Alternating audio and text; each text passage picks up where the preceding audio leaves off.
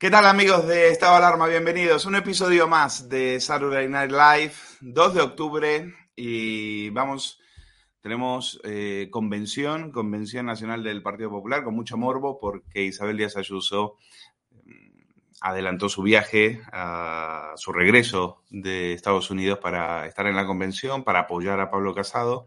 Muchos aplausos, ahí se han roto las manos aplaudiendo, pocas propuestas, pocas ideas, alternativa, pues casi, casi ninguna.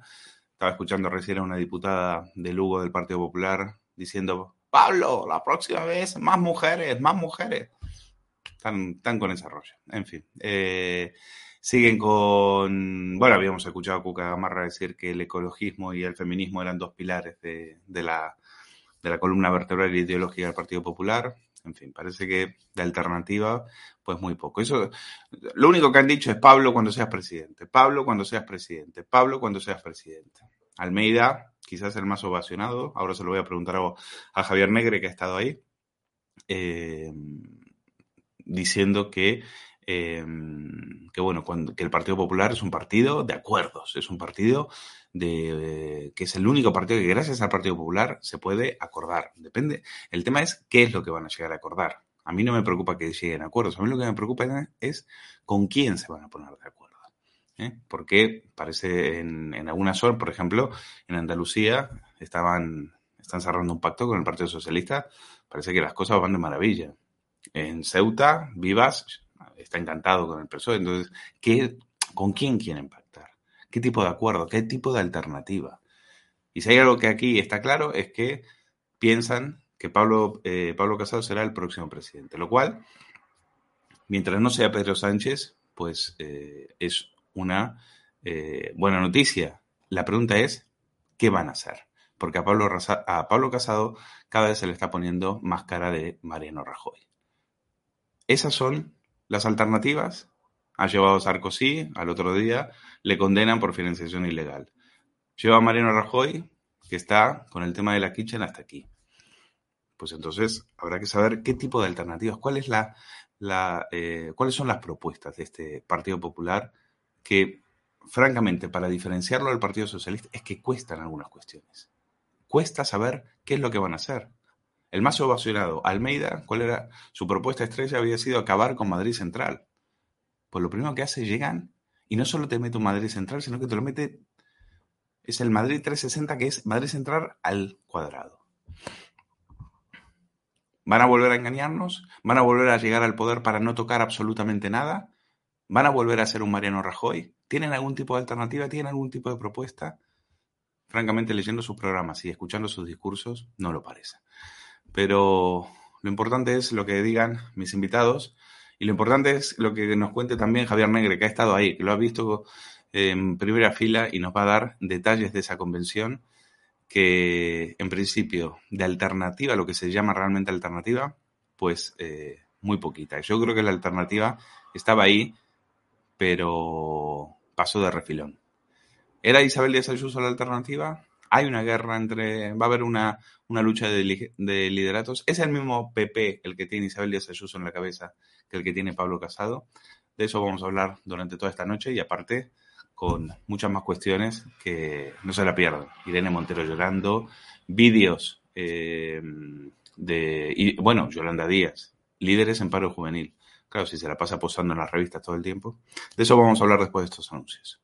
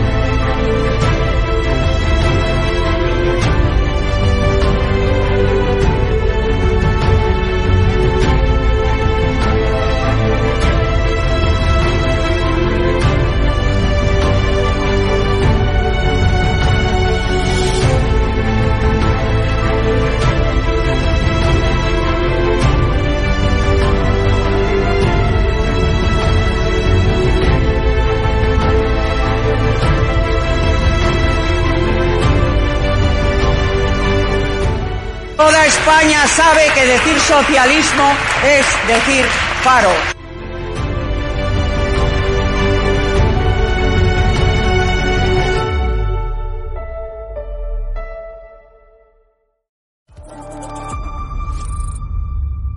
Fernando Simón, aquí en esta casa le llaman doctor Simón, ni ha hecho el doctorado, ni ha hecho el MIR, ni es doctor, ni nada que se le parezca. Ese señor que se fue de vacaciones dos veces en plena pandemia, yo creo que, en fin, la credibilidad de este señor mm, yo no la comparto con usted.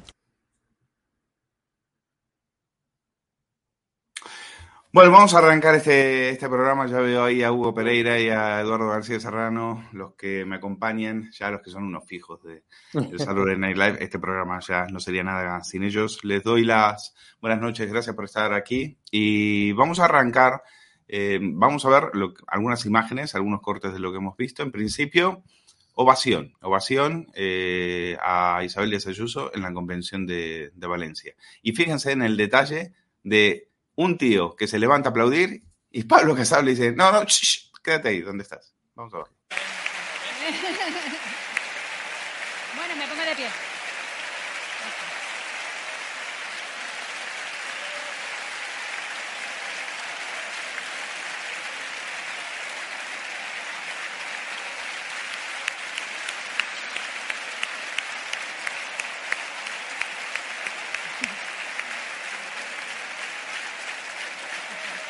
Gracias.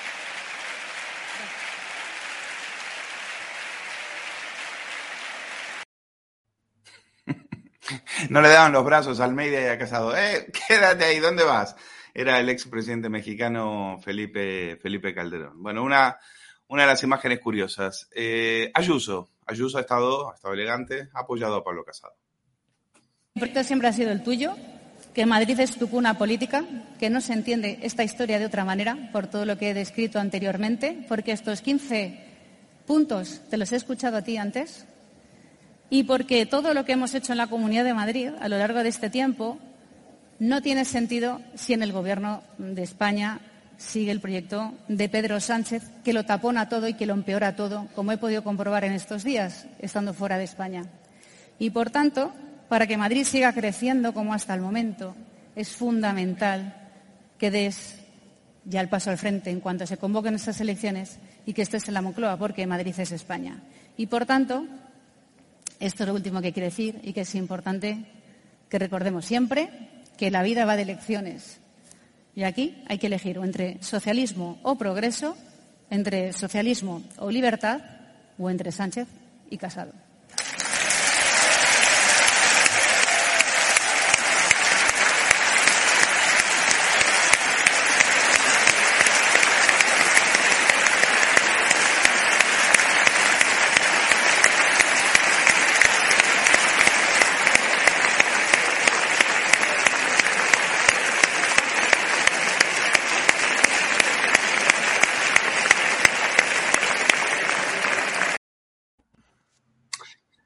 Ya, la frase, la frase queda muy bonita. Lo que pasa que, claro, eh, entre socialismo y socialdemocracia, porque Pablo Casado dice que es socialdemócrata. Él ha defendido ser socialdemócrata. Él ha salido diciendo que el voto socialdemócrata es el voto del Partido Popular. Entonces, ¿en qué quedamos? ¿Socialismo o? Y ese o es lo que le falta a este partido. Saber qué es lo que quieren ser, a dónde quieren ir. Hasta ahora nos han paseado a la momia de Mariano Rajoy. Mariano Rajoy, un presidente que ha presumido, ha presumido delante de Felipe González que él había hecho políticas de izquierda, dijo, y se reía. Es decir, nos a todos nosotros diciendo, yo prometí que iba a bajar los impuestos. Y lo subí no sé cuántos puntos. Y Felipe González, ja, ja, ja, ja. Claro, claro. Nos toman el A Martínez Almeida, eh, dentro de unos años, cuando se retire la política, va a hacer lo mismo. Se va a poner al lado de Carmena y dijo, ¿te acuerdas, Manuela, cuando yo decía que iba a acabar con Madrid Central? Madrid Central, nada, Madrid 360. ¿eh? Vamos a pagar parquímetros hasta en Majada Honda. Pues sí, al tiempo. Almeida, Almeida ha hablado también, ha dicho que el PP, el PP es el único partido, gracias al PP, se pueden llegar a acuerdos en política. Y se llama este panel Soluciones en tiempo de crisis. Y es cierto, tenemos una crisis y una crisis fuerte por delante, pero tenemos la solución y se llama Pablo Casado. Y llevarle a la Moncloa lo antes posible será lo que nos permitirá salir adelante.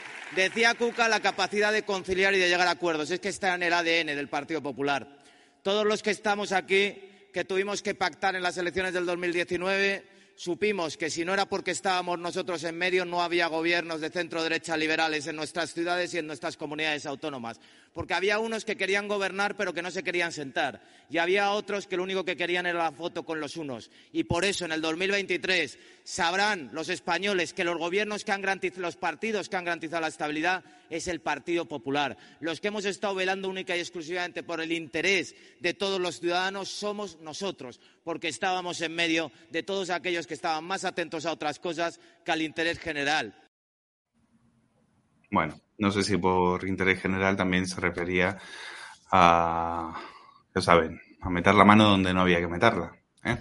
que es lo que finalmente sacó al, Partido Popular del poder. En fin, eh, está bien, están en la convención, tienen que sacar pecho, eh, creerse que son el liderazgo, creerse que son la alternativa insistimos, muchos seguimos esperando saber qué tipo de alternativa, saber cuáles son esas promesas, saber en qué se diferencian del Partido eh, Socialista. Porque cuando llegan al gobierno, hacen, no solo dejan intacto todo lo que ha hecho la izquierda, sino que continúan con sus políticas. En fin, eh, vamos a hacer un repaso por de opinión con, mis compañeros. Voy a empezar por Hugo Pereira. Huguito, buenas noches. Cuéntame, ¿qué, cómo, ¿cómo has visto hasta ahora que ¿Qué reflexión puedes hacer desde la redacción de Periodista Digital? Bueno, pues la reflexión que puedo hacer eh, es que a mí estos actos, estos actos partidistas, pues verdaderamente es que me dan un poco no voy a decir náuseas, ¿no? Porque tampoco es la, palabra, pero sí un poco ya de, cansancio, ¿no? Es decir, es lo que tú comentabas, Luis, son actos que al final son para autoquererse ellos mismos, ¿no? Que son los mejores, que esto es uno va más, que esto es la leche, esto es increíble, y no dejan de ser eso, o digamos una convención nacional en donde, bueno, pues cada uno eh, busca poder, porque, o sea, vamos, es evidente que tanto Pablo Casado como Isabel Díaz Ayuso, a pesar de, a pesar de que las vemos en los vídeos, ¿no? Que tienen muy buena sintonía, que tienen, que bueno, que son la leche, cada uno está en su, en su región, en su campo eh, y que no se tocan, ¿no? Bueno, es decir, los políticos al final todos buscan poder, máxime aquellos que están, digamos, en posiciones altas.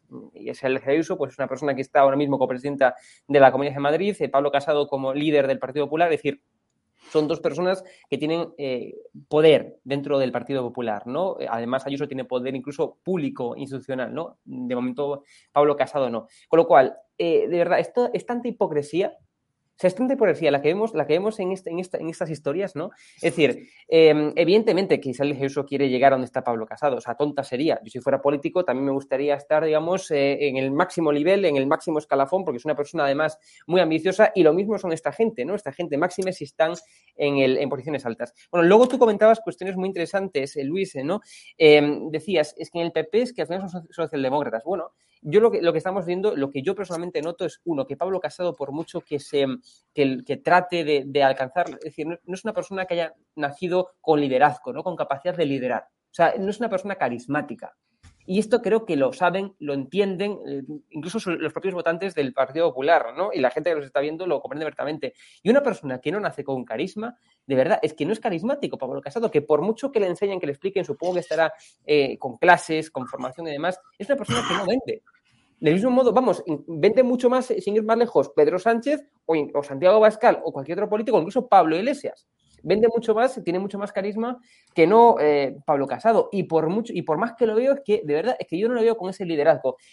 Eh, algo, algo que no implica que si realmente llega presidente del gobierno, pues no sea un buen presidente del gobierno. No lo sé. Vamos a ver, si es lo que tú dices, Luis. Eh, si al final cumplen lo que dicen, bueno, pues pueden aplicar cosas muy buenas para España. Si no cumplen lo que dicen, que es eh, que, parece que fue lo habitual con Mariano Rajoy y con los gobiernos del Partido Popular, pues entonces, evidentemente, no va a ser eh, positivo para, España. Y luego, en cuanto al tema de socialdemocracia, yo creo que el PP, si algo es característico del Partido Popular, es que tienen una gran amplia gama de ideologías, ¿no? Están efectivamente desde los, desde los más socialdemócratas hasta los más liberales, pasando por incluso existen conservadores dentro del Partido Popular. Así que imputar al PP como plano general una ideología y decir que es que el PP es socialdemócrata o tiene colecciones socialdemócratas, no, el PP es un partido que tiene mucha, tiene entre ellos a personas socialdemócratas, pero también una gran amplia gama de ideologías eh, liberales eh, y conservadores también poseen en su seno. Y ya y termino con esto, yo sí que estuve el lunes pasado en el inicio de la Convención Nacional del Partido Popular para cubrirla y yo lo que he visto es, a pesar de todo, a pesar de lo que he dicho, a un Pablo Casado que ha estado respaldado por personas relevantes del mundo económico, estaba de hecho en Santiago de Compostela, en ese Hotel eh, San Francisco, creo que se llamaba, el Hotel Monumento San Francisco, estaba en la calle, estaban personas muy relevantes, repito, del ámbito económico, y lo que sí, a pesar de la falta de carisma, a pesar de la falta evidente y palpable de liderazgo que no tiene Pablo Casado, pero que sí que tiene Isabel Ayuso, pues yo sí que lo he visto, pues en ese sentido respaldado por personas fuertes, lo cual es positivo para el propio Pablo Casado. Y esta es un poco mi, conclusión. Las encuestas dan, digamos, que Pablo Casado, pues eh, posiblemente sea el futuro presidente de España, lo cual, evidentemente, entre Pablo Casado y Pedro Sánchez, pues es evidente que yo personalmente prefiero mil veces, un millón de veces más a Pablo Casado que no a Pedro Sánchez como presidente del Gobierno de España. Pero sin, sin lugar a dudas necesitará el, el, contacto, el apoyo, el aval de Vox. Y eso es importante, que desde ya comiencen a construir, si quieren, un puente, porque de ese puente va a depender el futuro de España y, por tanto, nuestro bienestar. Bueno, vamos a dar de vuelta esa portada porque Isabel de Sayuso decía socialismo, Pablo Casado entrevista a Pablo Casado de hace unos meses. El PP representa, ponle de vuelta por favor, el PP representa eh, mejor que nadie, ahora mejor a los socialdemócratas moderados que Sánchez. Vale, pues claro, socialismo o socialdemocracia moderada. Eduardo, tu opinión sobre lo que, lo que hemos visto de momento en esta convención. ¿Hay alternativa o no hay alternativa? Exactamente lo mismo. Siento mucho contradecir a mi queridísimo y admirado Hugo Pereira, pero yo entre Pablo Casado y eh, Pedro Sánchez eh, elijo el exilio. ¿eh? es exactamente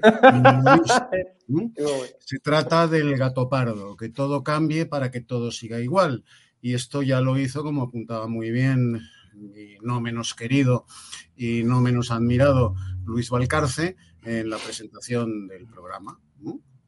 Se trata de que todo siga igual. Y esto, este gatopardismo, ya lo hizo Mariano Rajoy, prolongando y encabezando la tercera, y digo bien, la tercera legislatura de Zapatero, con una mayoría absoluta apabullante y con una acumulación de poder en sus manos en 2011 que no tuvo eh, el general Franco. Stricto sensu. ¿eh? Y no hizo nada, no cambió nada. Hizo todo lo que Zapatero había hecho. Culminó todo lo que Zapatero dejó por culminar, pero acabándolo como Zapatero lo hubiera acabado y no como él había prometido en las elecciones. Vamos a ver, Pablo Casado es un invertebrado moral, es un invertebrado ideológico, es un zángano de la política al que un tsunami de corrupción en el PSOE y unas eh, elecciones primarias eh, en las cuales eh, Soraya eh, y Cospedal aparcaron el camión de la basura que había dejado Mariano Rajoy en Génova y bueno, pues eh, esa carambola de aquellas primarias situaron a este invertebrado moral, que es eh, Pablo Casado, al volante del camión de la basura, que es el Partido Popular. Ni más ni menos. Porque vamos a ver, habláis de alternativa, pero ¿Qué coño alternativa? ¿Qué coño alternativa? ¿Cuál es la diferencia esencial, sustancial, medular del PP con el PSOE? ¿Cuál es? En el movimiento LGTBI, ¿en qué se diferencian? En nada. En cuanto a la ideología de género, ¿en qué se diferencian? En nada. En cuanto a la política impositiva a nivel nacional, Madrid es un oasis. En cuanto a la política fiscal a nivel nacional, ¿en qué se diferencian y en qué se diferenciaron? Recordemos que Rajoy subió los impuestos bastante más de lo que pedía Izquierda Unida en 2012. Sí, eso es verdad. Eso es verdad. En política territorial, ¿en qué se diferencian? En nada. Ahí está Fijó, ahí estuvo el PP en las Islas Baleares, ahí estuvo el PP en Valencia. En política lingüística, ¿en qué se diferencian? El PP elevó a los altares el valenciano en Valencia, el mallorquín en las Islas Baleares, el gallego en Galicia, en detrimento del español en las aulas para los alumnos valencianos, baleares y gallegos. Hizo exactamente lo mismo que Jordi Puyol llevaba 30 años haciendo en Cataluña y que los separatistas vascos llevan treinta y tantos años haciendo en Vascongadas. Exactamente lo mismo. Luego, ¿cuál es la diferencia? El PP cree en unas autonomías eh, que tienden a la taifa. Y resulta, resulta, ahí está la alternativa, la alternativa que algunos desde la prensa eh, lameculos, eh, la prensa lameculos, propician, la alternativa es la siguiente. Han llevado a las dos gallinas heráldicas del Partido Popular a la convención, me estoy refiriendo a Aznar y a Rajoy, a hablar de la unidad de España. Esas dos gallinas heráldicas, Aznar y Rajoy, recordemos a nuestros espectadores que Aznar, por ejemplo, para ser investido presidente en su primera legislatura, le dio unas concesiones a Jordi Puyol mediante las cuales Jordi Puyol tiró al cubo de la basura los últimos despojos de España que quedaban en Cataluña. Acabó con la presidencia de Alejo Vidal Cuadras del PP catalán. Hoy el PP es irrelevante en Cataluña. Sacó a la Guardia Civil de las carreteras de Cataluña porque se lo exigió Puyol. Acabó con el servicio militar obligatorio, que era un punto de encuentro entre todos los jóvenes de España, porque se lo exigió Puyol, porque Puyol no quería que los jóvenes catalanes convivieran fuera de Cataluña durante un año con los jóvenes murcianos, los jóvenes andaluces y los jóvenes castellanos. Porque, claro, un año de convivencia con otros españoles de su misma edad eh, perturba el separatismo innato que desde la escuela yo les estoy enseñando. Y todo esto lo hizo José María Aznar, una de las gallinas heráldicas del PP. Y Rajoy, no hay que hacer un eh, fortísimo ejercicio de memoria para recordar lo que hizo. Y lo que hizo se resume en lo siguiente. Hoy no estamos conmemorando el cuarto aniversario de la República Independiente de Cataluña por una sola razón porque Puigdemont es todavía más cobarde que Rajoy. Si el escroto de Puigdemont hubiera sido solo un poquito más grande que el de Rajoy, hoy, 2 de octubre, estaríamos conmemorando el cuarto aniversario de la República Independiente de Cataluña. Pero como Puigdemont es todavía más cobarde que Rajoy, fíjate que esto es difícil, se acojonó y proclamó una republiquita independiente de eyaculación precoz. Duró ocho segunditos. Pero porque él se acojonó. Si Puigdemont no se acojona, Cataluña llevaría siendo independiente cuatro años. O sea, mm, lo que sucedió no es gracias a Rajoy, sino gracias a que Puigdemont es mucho más cobarde que Rajoy. Bueno, bueno, ese invertebrado moral que es Pablo Casado lleva a estas dos momias del Partido Popular, los ha sacado de los armarios de naftalina y traición y los ha llevado en procesión a esas dos gallinas heráldicas, a la convención del PP, a hablar de la unidad de España. Tócate los cojones. La unidad de España que ellos pusieron en almoneda, Aznar para poder hacer abdominales en la Moncloa en su primera legislatura y Rajoy sencillamente porque es un cobarde solo superado por eh, Carlas Puigdemont. La convención, los aplausos. Bueno, Eduardo. Una, convención es el unga-unga tribal de los partidos políticos y están todos empalmados. Eduardo, una pregunta. Eh, ¿Habrá hasta cuándo se podrá habrá guerra Ayuso Pablo Casado o esta es la paz ya definitiva hasta el fin de la legislatura? Yo creo que de momento hay armisticio. Hay un armisticio entre ambos porque eh, no pueden ser, son tontos. ¿eh? La cúpula actual dirigente del PP son tontos. Los otros eran unos golfos eh, y unos ladrones. Ahí está la Gürtel, la Púnica y demás.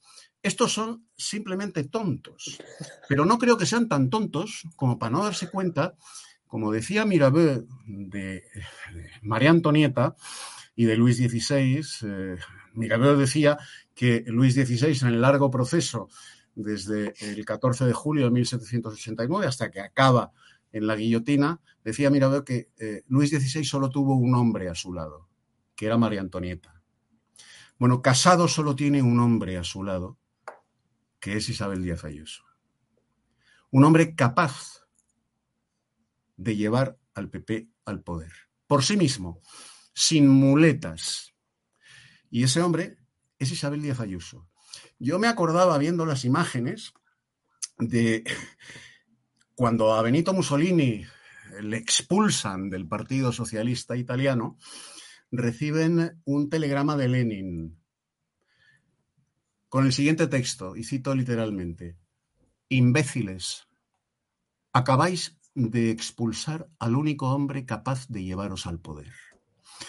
Bueno, eso es lo que está haciendo el PP con Isabel Díaz Ayuso. Expulsar al único hombre en el sentido masculino de la expresión capaz de llevarles al poder. Pablo Casado es un absoluto desastre que ha retratado muy bien Hugo. Es un invertebrado moral, carece de magnetismo, no produce ni frío ni calor, no tiene color, no tiene temperatura, no traspasa. Y no tiene ideología.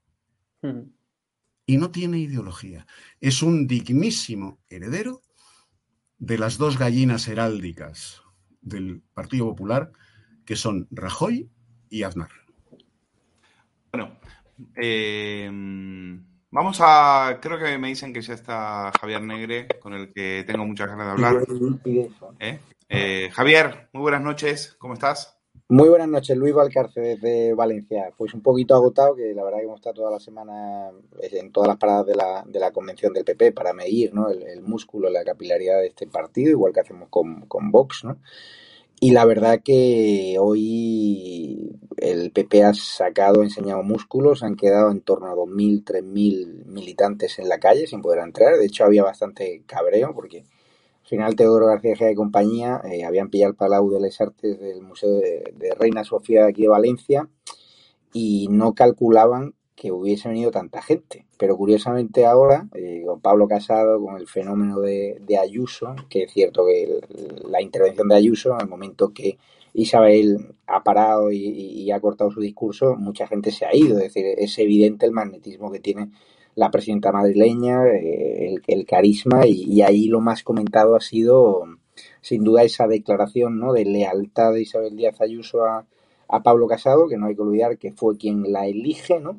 En Génova estaban muy contentos porque no se lo esperaban, no tenían ni idea, sabían que Isabel podía hacer un, un pequeño gesto, pero al final ahora Teodoro y compañía lo que confían es que Isabel Díaz Ayuso lleve a Pablo Casado a la Moncloa, básicamente. Ahora parece ser que después de semanas donde había una guerra brutal, una guerra real entre Sol y entre Génova, un, pulso entre Teodoro García Gea y Miguel Ángel Rodríguez, pues parece ser que han, han, sellado la paz. El PP que dice que con la cantidad de cargos que tiene, con la cantidad de asesores que tiene, la cantidad de afiliados, la cantidad de cargos en cada pueblo de España, que eso es cierto, que es algo que no, que no tiene, desgraciadamente, a día de hoy Vox, pues ellos confían en la inercia eh, y en los malos datos económicos que vienen, el, precio de la luz, acercamiento de terroristas, las mentiras de Sánchez, para dentro de dos años, sin arriesgar demasiado, eh, Pablo Casado llegue a la Moncloa. Por al final la estrategia que tiene Pablo es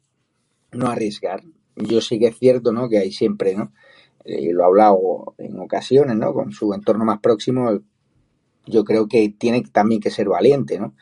se echa en falta, ¿eh, Javier? Se echa en falta un discurso más valiente, se echa en falta alternativa más que buenas palabras. Es decir, a mí escuchar a, mm, a Ana Pastor eh, decir, esto se soluciona con una ley de pandemias, la ley de pandemia, oiga, o sea, mm. no, no es solo lo de Sánchez, es incluso peor que lo de Sánchez, es decir, no ofrecen ningún tipo de alternativa. Entonces, ¿cómo van a ganar unas, realmente qué quieren? ¿Ganar unas elecciones por desastre como las ganó Mariano Rajoy? A ver, eh, o sea, quieren ganarla catenacho, o sea, sin arriesgar, ellos los sondeos que tienen son muy buenos, los trackings ahora mismo, las decisiones del Partido Popular, hacen estudios de prácticamente todo, eh, incluso Madrid Central de, Almeida, o sea, todo está estudiado y cada decisión que toman eh, encargan ¿no? a, a Sison y en la mayoría de los casos, pues informes rápidos, trackings electorales rápidos y tienen ese laboratorio de ideas donde si el PP decide posicionarse de forma más moderada ahora, es por algo, es porque hay un estudio que lo, que lo sustenta, es decir, ahora es un partido que se basa en los sondeos, ¿no? Y eso Vox sí que es un partido pues que, que con más impulso, ¿no? Donde Santiago Abascal, donde no hay tanta cocina, ¿no? Pero sí que es cierto, y yo lo digo así abiertamente, que me ha sorprendido, ¿no? Estas paradas en la convención, la capilaridad y el músculo que tiene el PP a nivel orgánico. Y, bueno, eso es como la iglesia, o sea, ellos lo saben y, llegan a todos los pueblos. Y es cierto que hace unos meses ibas por España y te encontraba gente que ponía para ir a Pablo y ahora vas y hay una unidad en torno a él, salvo en algunos, en algunos puntos de Andalucía, hay una unidad brutal. Eso sí que lo ha conseguido, salvo esa guerra ¿no? con, Ayuso, que ahora te encuentras muy poquita gente que ponga en duda el liderazgo de, Pablo, ¿no? Y hoy se ha demostrado ¿no? en la convención y mañana la Plaza Toros, ellos calculan que van a dejar en la calle a 3.000 o 4.000 personas, quieren esa imagen ¿no? de la Plaza Toros dentro y fuera abarrotada, al estilo Vox, pero yo creo que es una noticia positiva que tanto Vox como el Partido Popular eh, tengan ¿no? capacidad de movilización, eh, capacidad, aunque sea... son los suyos, Javier, son los aunque, suyos. Aunque sea mover a los cargos, sí, sí, Son los suyos. pero son los que están ahí diciendo que hay de lo mío. Sin duda, pero es que esos son cargos, de ellos. Luis, tú que has estado en Galicia, ¿cuánta gente ha de comer la Junta? Asesores, cargos de confianza. Es decir, es que esos cargos votan. Es que esos cargos. Y llenan estadios claro, esos cargos, yo esto lo he hablado con Iván Redondo muchas veces cuando era mi profesor. Iván Redondo siempre me decía, yo quiero una gran escudería, porque cuando el PSOE se pone las pilas, cuando el PP se pone las pilas a nivel de logística, a nivel de contacto en medios de comunicación, a nivel de publicidad institucional, a nivel de todo, es muy complicado ganarle, porque es que tienen mucha gente que dependen de ellos, dan de comer a muchas bocas, tienen afiliados hasta en el pueblo más recóndito de España. Tienen gente que vota por inercia de, abuelos, padres a hijos. Y Vox es, un, es para mí el fenómeno político más interesante que ha pasado en España y fenómeno necesario que ha obligado al PP, obviamente, a, tomar cartas en el asunto. Afortunadamente, el PP tiene Ayuso, ¿no? que evita que muchos votantes del, del, PP se vayan a Vox o gente de Vox ha vuelto, ¿no? Al menos en las elecciones de Madrid. Hay que ver si ese votante de Ayuso va a votar a Casado las generales. En Génova lo que dicen es, vamos a estar año y medio sin arriesgar y, medio mes, o sea, y, seis meses antes empezar con el tema del voto útil, voto útil, voto útil, capilaridad, músculo y control de medios de comunicación en el sentido que tienen relaciones con los grandes grupos, al final cadena COPE, es radio, o sea, cuánta publicidad institucional reciben. Si es que, si es que, es que tienen mucho poder las comunidades autónomas, las juntas, tienen grandes alcaldes que lo están haciendo de puta madre. Es decir, es que hoy Terol, que ha organizado un poco las mesas y tal y cual, claro, que veías a presidentes de comunidades autónomas, alcaldes, y eso es lo único en lo que el PP le saca ventaja a Vox, que Vox no puede exhibir, ¿no? A día de hoy, desgraciadamente, ojalá lo puedan hacer, el nivel gestión o alcaldes que tienen magnetismo tipo Gema, la alcaldesa de Santander, que es una tía muy querida, muy valorada. Juanma Moreno tiene su pública, aunque ahora estoy leyendo ¿no? que, que Juan Espada parece ser que se ha reunido y que quieren pactar, eso sería, vamos, sería un desastre para el PP andaluz. Yo dudo que lo hagan. Si entran en esa trampa, se van a meter un, descalabro brutal, porque Vox tiene mucho, mucha aceptación en, en Andalucía. Pero yo lo que quiero es que tanto Vox como el Partido Popular se entiendan. Santiago Abascal y Pablo Casado tienen que volver a hablar. Pablo se equivocó en la moción de censura. Yo fui el primero que ahí le critiqué cuando atacó a Santi, además que son amigos. Creo que se deben volver a llamar porque aquí el objetivo de este canal y el objetivo final que tenemos que unir todos los españoles, con independencia de que voten al PP o a Vox, es echar a Pedro Sánchez y a todos los caciques de izquierda que gobiernan en Comunidad Valenciana, en Castilla-La Mancha, en Extremadura. Y creo de verdad, viendo el poder de movilización que tiene el PP con sus cargos orgánicos que están ilusionados, con sus militantes y tal igual, y Vox con gente de, de a pie de calle, porque cargos tienen muy pocos, yo creo que se va a conseguir el objetivo. Y, y yo voy a luchar por eso, la verdad. ¿eh? Dice la gente, uh -huh. dicen los espectadores, Javier, que te ven, te ven convencido, que te ven, te ven fascinado.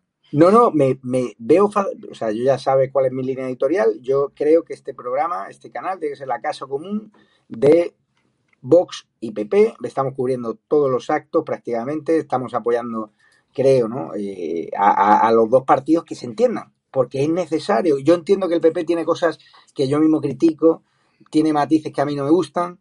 Eh, Vox es un partido que con muy poquitos medios ha conseguido grandes cosas. Tengo muy buena relación con sus cargos pero de verdad, con el discurso de mm, solo con Vox vamos a llegar a la Moncloa y vamos a echar a Sánchez, con esta ley don, Luis, no es real. O sea, no, sí, a mí, mira, a mí te digo mi, no, no es real. mi opinión, te digo mi opinión, aunque tú eres, eh, uh -huh. a mí me interesaba mucho tu, eh, tu uh -huh. cómo, cómo, lo habías visto.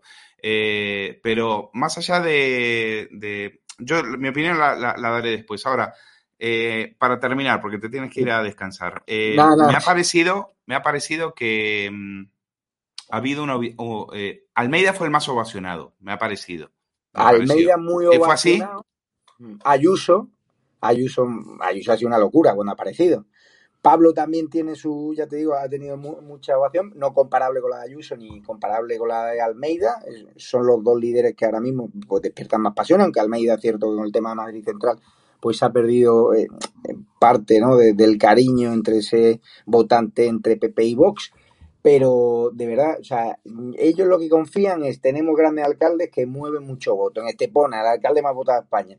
Pues obviamente cuando vengan unas, generales, ese alcalde se va a poner a trabajar para Pablo Casado. Entonces, ellos confían en eso. La alcaldesa de Santander, el alcalde del pueblo más recóndito de España, al final, tienen muchos cargos, muchos asesores de confianza y, y se ve una maquinaria electoral, una logística, eh, o sea, la escenografía que ha montado allí Teodoro, o sea, a la presentación de Apple, a los Steve Jobs, yo no sé cuánto vale eso, pero es que Vox no tiene eh, capacidad ni recursos ahora para hacer eso. Tampoco lo necesita, porque Vox con sus convicciones, con su discurso, con ir al País Vasco, con ir a Cataluña, y yo lo que sí siempre le he pedido al PP de que tienen que arriesgar, tienen que ser valientes y no todo es estudio electoral y sondeo.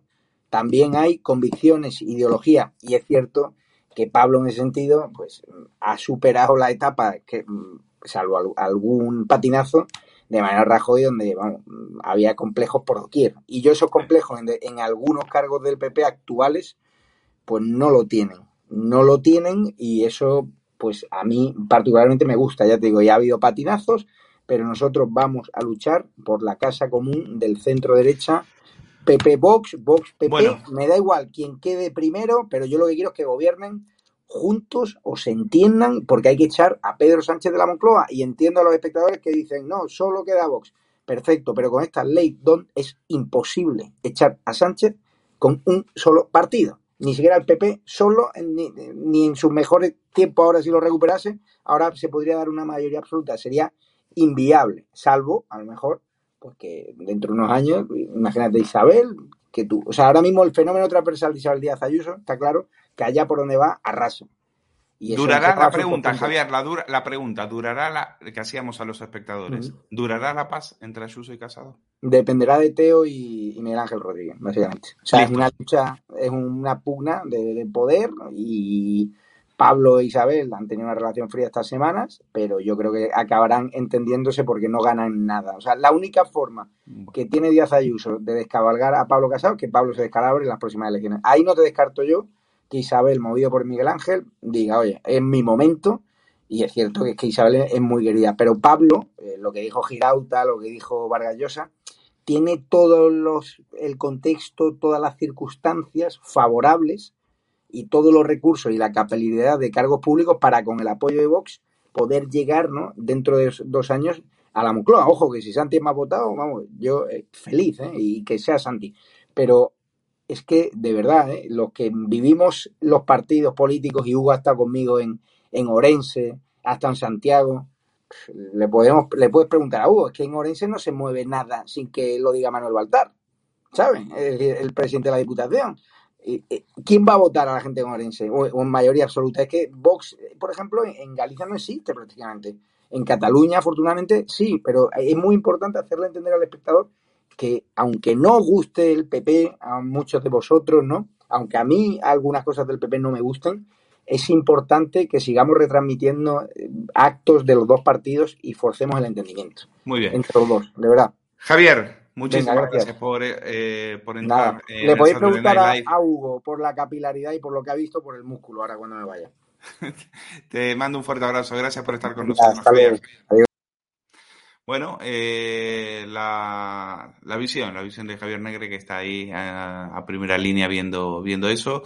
Eh, rápido, rapidísimo, les pido a los dos un titular porque tengo que cambiar de tema. Hugo. Viva Ayuso.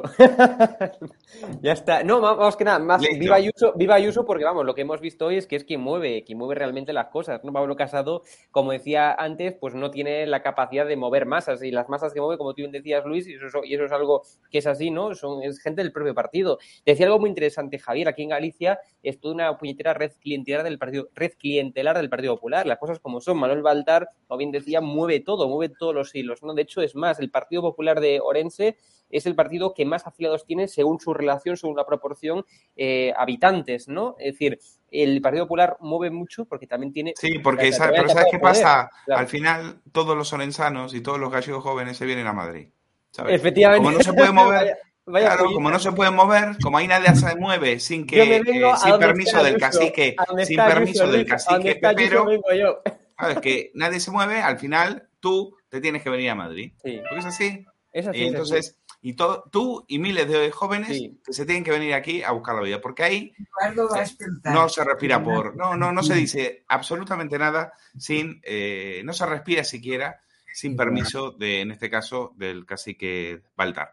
Hugo, eh, perdón, eh, Eduardo, un titular y cambiemos de tema. Estamos en la hora de los enanos.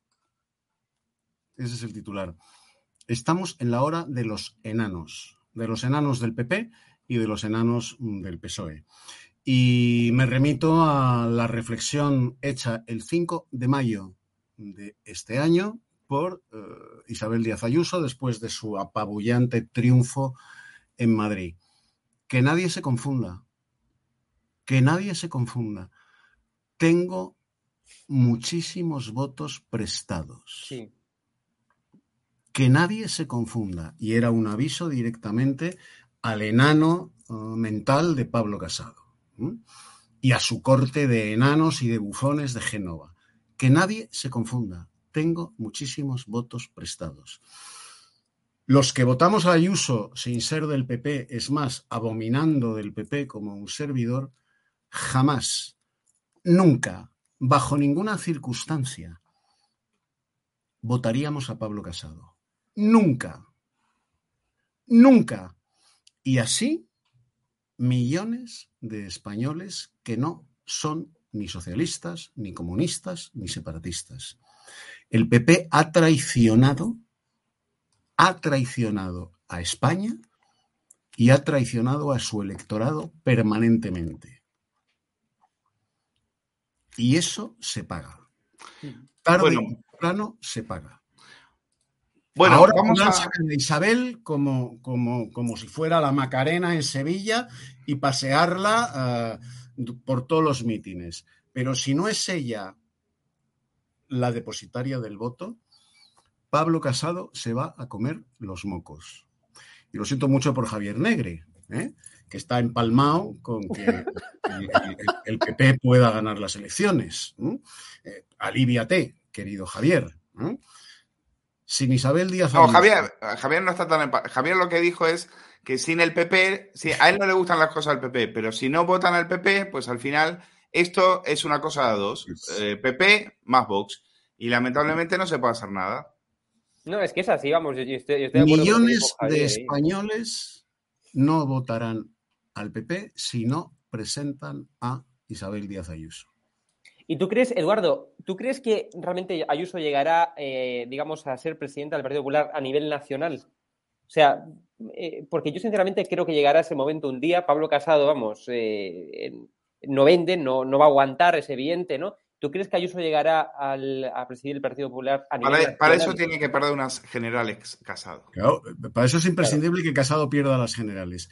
Y desde luego, mmm, vamos a ver, Isabel Díaz Ayuso es una outsider dentro del partido. es, una rara avis. Sí. Es una rara avis. Por eso, uh, uh, españoles. más posibilidades Almeida que Ayuso. Que, no somos de izquierdas, eh, eh, detestando al PP, la hemos votado en Madrid. Detestando al PP. Pero la hemos votado en Madrid a ella. A ella, no al PP. Ya sé que esto es difícil de, de disociar. La hemos votado a ella. Exactamente igual que había mucha derecha en Córdoba que votaba a Julio Anguita para la alcaldía de Córdoba. Sí, sí, sí. Exactamente igual que había muchísima derecha en La Coruña, ciudad que tú conoces muy bien, Hugo, sí. que durante años, decenios, estuvo votando las señoras de derechas y los caballeros de derechas de La Coruña, votaban a Paco Vázquez del Partido Socialista. Es así. con esa misma mentalidad, miles, cientos de miles de madrileños que abominamos, que detestamos al PP, hemos votado a Isabel Díaz Ayuso el 4 de mayo. Pero nada más. Bueno. Si Pablo Casado es tan tonto que cree que eso es extrapolable a unas generales, con él de cabeza visible, de candidato a la Moncloa, va dao. Va dao. Eduardo, que eh, voy a cambiar de tema, ya el tema del PP eh, más que finiquitado. Eh, lo importante, vamos a lo importante. Irene Montero, ministra de Igualdad, llorando por la salida de su amiguita del comando de la tarta, Noelia Vera. Imágenes. Dentro vídeo, como diría. Dentro vídeo, como diría Carolina Darias. Ahí vamos. Me gustaría empezar mandándole. Eh, perdón. Mal empiezo. Lo vais a entender por qué. Me gustaría empezar mandándole un abrazo muy fuerte de, de parte de todas a una compañera. A una compañera que no está aquí porque no ha podido estar aquí, porque ha necesitado parar para cuidarse y que con esa decisión también cuida este espacio político, que es Noelia Vélez.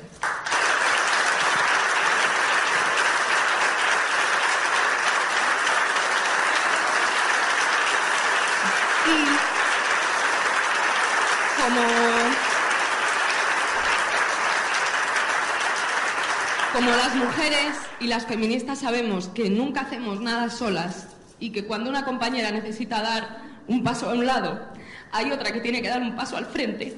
También que le demos un abrazo fuerte a Ángela, que va a ser la próxima secretaria de Estado de Igualdad y contra la Violencia de Género.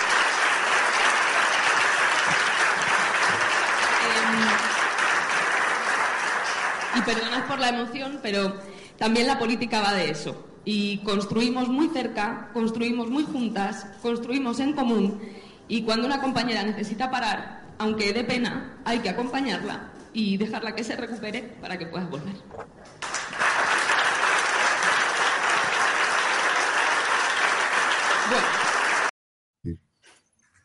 Bueno. Eh, me, cuesta, me cuesta seguir después de este momento tan, tan emocionante. Eh, como recuerda algún espectador en el, en el chat, eh, esta decía que para ser ministra ya se había que venir llorado de casa. Lo que hemos llorado mucho con viéndote como ministra hemos sido los, los pobres españoles que sobre todo con nuestros impuestos tenemos que dejarnos la piel para que tú tengas un ministerio de 500 millones de euros. 500 millones de euros para que todas esas que te aplauden, para que todas esas que se aplauden, puedan tener una, una vida más que tranquila, más que relajada. Noelia Vera se va eh, con, no sé si tiene 36 años, 36 años, agotadísima. Tiene que parar, pobrecita. Ahí la ven. Tiene que descansar. Cinco años en la política descansan mucho. Y claro, como dice este tuitero, fíjense, Manuel, el albañil de al lado. Voy a currar 10 años más, que 44 años en la construcción se me han hecho cortos. Se me han hecho cortos. Claro, hay que trabajar hasta los 75 para pagar a, eh, a estas mamarrachas que no han dado palo al agua, que no han pegado clavo en, en toda su vida. Y hablando de todo eso, eh, quiero, ponme el 7 porque quiero hablar de Yolanda Díaz. Dice Yolanda que le dice a Vargas Llosa, que ahora también, Vargas Llosa ahora va a votar al Partido Popular. Estuvo en Ciudadanos, en UPyD, ahora va a votar al Partido Popular. Y dice, el voto de la mujer, dice Yolanda, el voto de la mujer vale lo mismo que el de un señor o Nobel.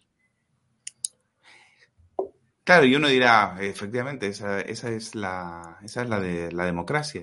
Y gracias a que el voto de la mujer vale lo mismo que el de Vargas Llosa, tú llegaste a ministra. Tú llegaste a ministra gracias a que un montón de gente entiende que eres, a pesar de ser la líder ministra de Trabajo y tener al país en la líder, liderando el paro juvenil, pues tú sigues siendo ministra. Y desde que eres ministra, ponme el 8, como desde que eres ministra, te la has pasado posando. La, ahí, ahí la tienen a la líder del paro juvenil en España, en el mundo, en Europa, en el mundo. Bueno, eh, al menos en Europa, los primeros indiscutiblemente. Mientras ella posa, porque no ha hecho otra cosa más que posar. Los jóvenes a buscarse la vida, a buscarse la vida en Madrid, a buscarse la vida en otras ciudades, por supuesto, olvídense, les, eh, o si no, a irse, a irse del país, porque no hay oportunidades. Gracias a que ésta se ha pasado la vida posando. Ahí la tienen, posando. La comunista que posa. ¿Eh? La comunista que se ha pasado la vida posando.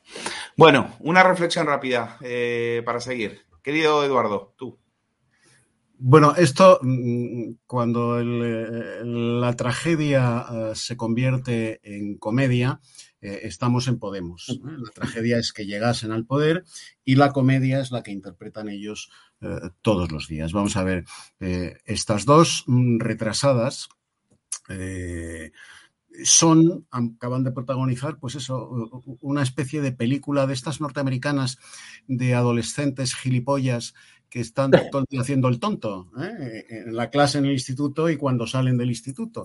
Eso es Podemos, es, es, es, es un rebaño de adolescentes gilipollas que, eh, bueno, se han encontrado con que, con que viven como Dios, aunque sean ateos y agnósticos. Viven como Dios gracias a aquello que decía Gandhi. ¿eh? Cuando un imbécil llega al poder es porque sus votantes están muy bien representados bueno, pues tienen detrás eh, unos cuantos millones de imbéciles que eh, les votan y el drama es el que decías tú, querido Luis, que el sueldo no se lo pagan los imbéciles que les votan, se lo pagamos todos los españoles. Para que aparezca esta adolescente llorando porque una compañera se va agotada, agotada después de cinco años tocándose el higo en política cobrando más de 90.000 euros al año, más prebendas adyacentes, y está agotada, agotada de tocarse el higo en política, de hacer el gilipollas y de decir tonterías. Es agotador. Sí, sí, hacer el gilipollas es agotador. Eduardo, ¿quién va a ganar? Te hago una pregunta, te pido que me la respondas rápidamente porque tenemos mucho más material para ver. Entre la guerra entre Montero y Yolanda Díaz, ¿quién crees que va a ganar? Bueno, como, como, Montero se ha quedado uh, sin su zar rojo, y Montero es eh, todo lo que es por vía uterina, por muy feminista que sea, ella ha llegado a donde está. ¿eh? Nada en la historia política de España es comparable a que una mequetrefe, una botarate, que diría Manuel Azaña, como, como esta chica haya llegado a ser ministra, eh, como ha llegado por vía uterina, o sea, simplemente por compartir cama, edredón y techo durante una temporadita con, con el, zar rojo mm, de Podemos, pues supongo que está uh, desarmada y se ha quedado, y nunca mejor dicho, con el culito al aire. Y se ha quedado con el culito al aire ante Yolanda Díaz, que no es mejor que ella, ¿eh? no es mejor que ella. Es la primera vez en la historia de España, desde que existe el Ministerio de Trabajo, que una titular de ese ministerio uh, no sabe lo que es un ERTE. Hay que joderse. Hay que joderse. Seguimos. Que joderse. Eh, Hugo Pereira. Eh, ¿Quién? Yolanda Díaz versus Irene Montero. Eh, ¿Quién tiene el piolet más grande?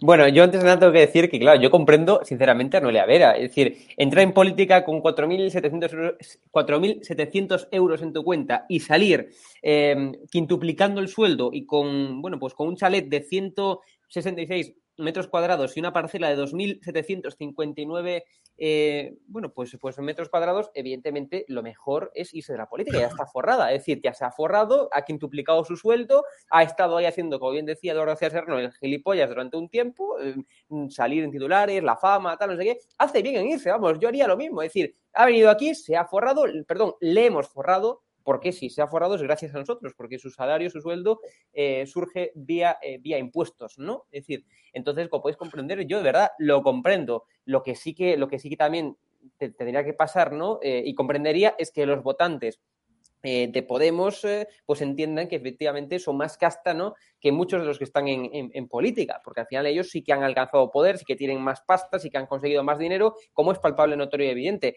Entre la guerra entre Yolanda Díaz e Irene Montero, bueno, pues yo sinceramente eh, creo que ahora mismo Irene Montero ya está. Desde que se fue Pablo Iglesias, vemos que ya cada día pues, tiene menos, menos reputación y, y, si sigue teniendo alguna es porque es ministra de Igualdad. Pero ustedes imagínense que ahora Irene Montero pues no fuera ministra de Igualdad. Vamos, es decir, con la salida de Pablo Iglesias pues ya, ya no destacan absolutamente. Bueno, ya no destacan. Eh, cual, Huguito, eh, prepárate, estás, eh, estás a punto de entrar en la zona bizarra. Miedo me da. Y ajustense los, los cinturones, ¿eh? porque Maribel Verdú, Maribel Verdú ha dicho que ser negro o ser gay fue, es y será una desgracia. Fue, es y será una desgracia. Lo ha dicho en una entrevista en el en, en, en Lo Mundo, lo puede, la podemos ver ahora. Eh, Maribel Verdú, lamentablemente nacer mujer, gay o negro ha sido y será una desgracia. Joder. Bueno, yo no sé, yo creo que este tipo de comentarios, yo creo que si lo, a mí realmente me, me, me, suena racista. O sea, si realmente sí, también, ella quiso, ¿eh? si ella quiso defenderlos, le ha salido para el culo. Porque ha quedado, ha quedado más asqueroso y más racista todavía. Eh, eh, pero bueno, eh, ya ni siquiera las frases eh, solemnes le salen, le salen bien a Como lo dijera Eduardo, estaría en la cárcel ahora mismo. Efectivamente, pero si lo dice Maribel, hombre, si lo dice Maribel de la cárcel. Bueno. Oye, otro progre para la zona bizarra, y esto sí que es eh, fenómenos para, paranormal. Alberto San Juan. Miren, esta es la mentalidad de, de, estos tíos, ¿no? Dice, yo no quiero un gobierno, ponme la, la captura, yo no quiero un gobierno que prometa más trabajo, quiero un gobierno que prometa tiempo libre. Claro, tiempo libre para ir a verte, tiempo libre para ir al teatro a ver las obras de este tío. No que prometa trabajo, no, claro, él ya tiene trabajo, porque él, él siempre va a encontrar una subvención que le mantenga pagada por nosotros, evidentemente. Pero más tiempo libre, no. Eh, trabajo, no. Eso es para pobres. Lo que necesitamos es tiempo libre para que vengan a dejarse el dinerito en la taquilla. ¿Les importa una higa? ¿Les importa cero lo que les pasa a la gente. Un gobierno que dé tiempo libre. Claro, que les mantenga a ellos y que a nosotros nos esclavice. Y un punto más, y este vídeo me ha encantado. Está rolando por internet, es una maravilla. Un tío, ¿saben qué? En Estados Unidos, que es, eh, bueno, aquella nación que alguna vez alguno pudo haber admirado por los derechos civiles y demás, hoy es la nación más infantilizada y, y, con más imbécil por metro cuadrado en toda la Tierra. Bueno, se habla de apropiación cultural, se habla de claro, tú no te puedes poner un sombrero mexicano si eres blanco o si no eres de ellos. Eso se llama apropiación cultural. Y en las universidades de Estados Unidos te denuncian y directamente es un delito y te pueden detener. Bueno, en fin. Un tío se ha, ha desmontado en un vídeo de dos minutos toda esa mentira inventada por la izquierda sobre la apropiación cultural. Miren qué bien que está. Would you guys like to chat with us today? No. That's what we want to talk to you about. Hola. Do you think my outfit is offensive? Are you Mexican? No. Yes. I think it reaffirms stereotypes that are offensive to people. You think people really think Mexican people are like this and carry around marachas? No, I don't think people actually think that. Do you find my outfit offensive? Yes. Yeah. Why? Because it's not your culture? Cultural appropriation? Why do you say that? Because you're not, like, Mexican. Is this cultural appropriation? You're so sweet. Uh, no comment. Um, you don't really understand what their culture means and what it means to wear these things, like the hats and the maracas. You know, you sort of have to understand where all of this comes from for it to not be cultural appropriation. It's not yours.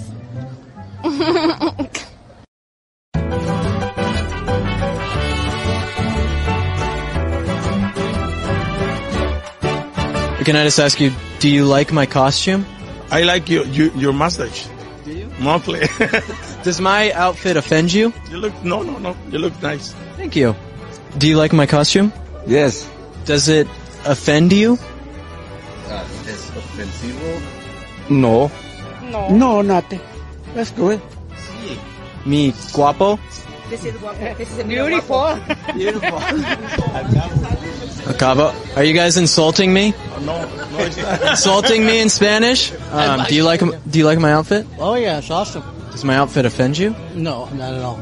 Some people get offended by what I'm wearing. No, it's not. It's not offensive. I think it's uh, you're in the right atmosphere.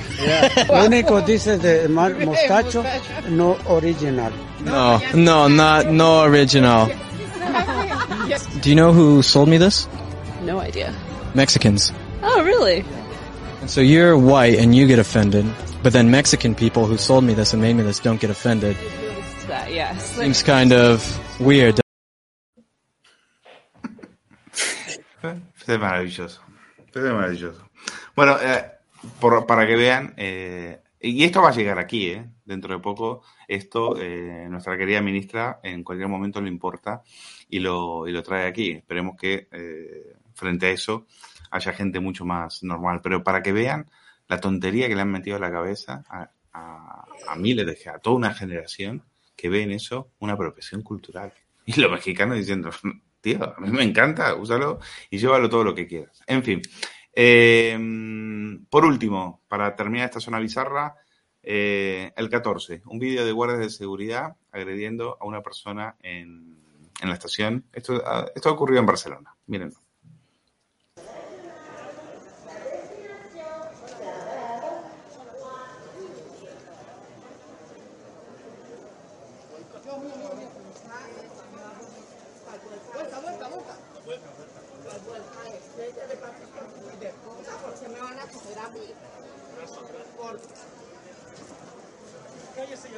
Señor. Porque es el señor, este maldito hijo de puta. ¿Por qué me están haciendo esto? Gabriela. ¡Mamá! Estas hijos de puta, ¿por qué me están haciendo esto? ¿Por qué me están haciendo esto, malditos? ¿Por qué? ¿Por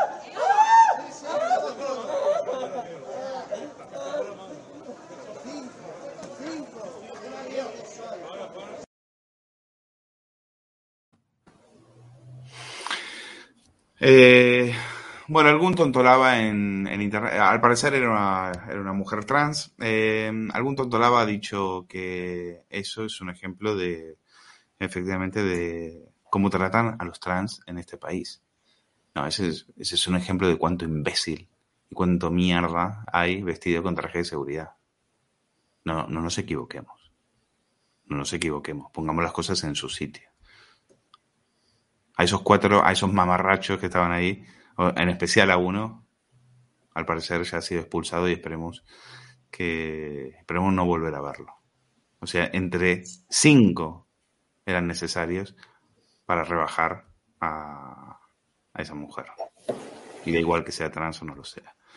En definitiva, eh, son varias, varias cuestiones para tratar en esta zona bizarra. Eduardo, Huguito, ¿están por ahí? Eh, Ahí estamos. Eduardo, nos queda, tenemos tres minutos cada uno. Venga, Vale. vamos a matarlo. Eh, Bueno, eh, empezando por Maribel Verdú, que a mí es lo que más eh, eh, hepatado me ha dejado. ¿eh? Eh, eh, porque esta chica había mantenido, yo, lo saben nuestros telespectadores, hace siglos que, que no veo cine español ni series españolas porque me parece bazofia. ¿eh? Y los actores españoles, en su inmensa totalidad, me caen todos como una patada en el escroto.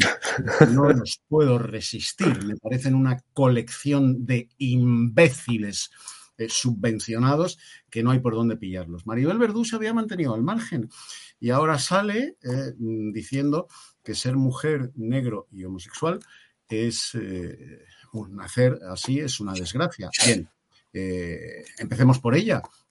Ella es mujer y ha tenido una carrera verdaderamente fulgurante, verdaderamente fulgurante y además sostenida. Ha tenido mucho éxito. Seguimos por Marlascón, que es, según Dolores Delgado, ¿eh? Eh, la novia de Garzón, eh, según Dolores Delgado, eh, Marlascón es maricón. Cito literalmente a Dolores Delgado. Ese es maricón. También ha tenido mucho éxito. Y coño, el mantero de lavapiés, más negro que eh, el sobaco de un grillo, bueno, pues resulta que eh, está sentadito en la Asamblea de Madrid. Joder, qué mala suerte ha tenido el, el, el mantero de lavapiés. Es, es un mundo de idiotas, ¿no? como, como el, el- mexicano impostado. Fijaos que todos los que dicen que resulta ofensivo son anglosajones. A los mexicanos ¿eh? o a los norteamericanos de origen mexicano no les ofende en absoluto. ¿Por qué les ofende a los anglosajones, que además son partidarios de la multiculturalidad? Vaya por Dios. O sea, los exégetas de la multiculturalidad consideran que eh, ponerte un sombrero mexicano y un poncho mexicano es ofensivo para los mexicanos. Vaya por Dios. ¿Y por qué lo consideran ofensivo? Porque en el fondo estos anglosajones de la multiculturalidad consideran a los mexicanos inferiores. Claro, sí. En el fondo de su alma y de su conciencia consideran que los mexicanos son inferiores a ellos. Y por tanto, disfrazarte de mexicano ¿eh?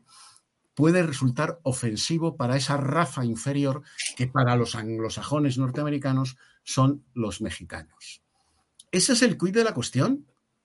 Ni más ni menos. Se consideran superiores. Yo creo, fíjate Eduardo, yo estoy, yo creo que es al revés. Yo creo que eh, estos son los que se arrodillaban ante los negros. ¿Te acuerdas en el Black Lives Sí, Matter? sí, sí, sí, sí, O sea, sí. estos son los que están pidiendo perdón permanentemente por su condición de heterosexuales, por su condición de blancos, por su condición de americanos, por toda su condición. Al contrario, estos son una panda, una panda de flojos, de petardos, eh, toda una generación de imbéciles que no, no, no, que no puede defender absolutamente nada. Si están permanentemente en posición victimista, arrodillados, rodilla al suelo y pidiendo perdón.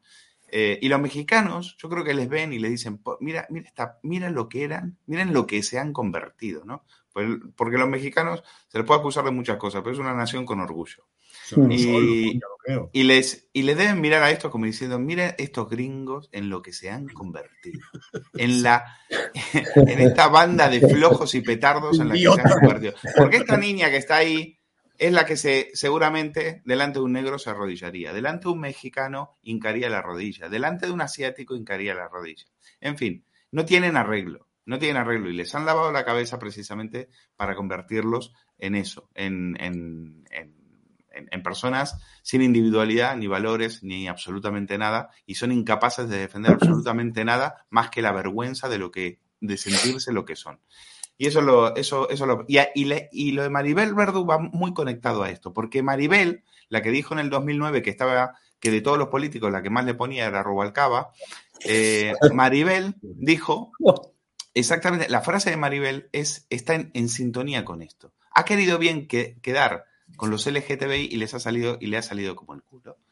Porque le ha salido lo que realmente es. Es racista. Esta frase es racista, homófoba y xenófoba. Es acojonante. Ha Y- querido y quedar bien más. y le ha salido como lo que es, como lo que son todos estos. Y tonta del culo. Nunca Hugo mejor Pereira, dicho. que nos vamos, te quedan tres minutos.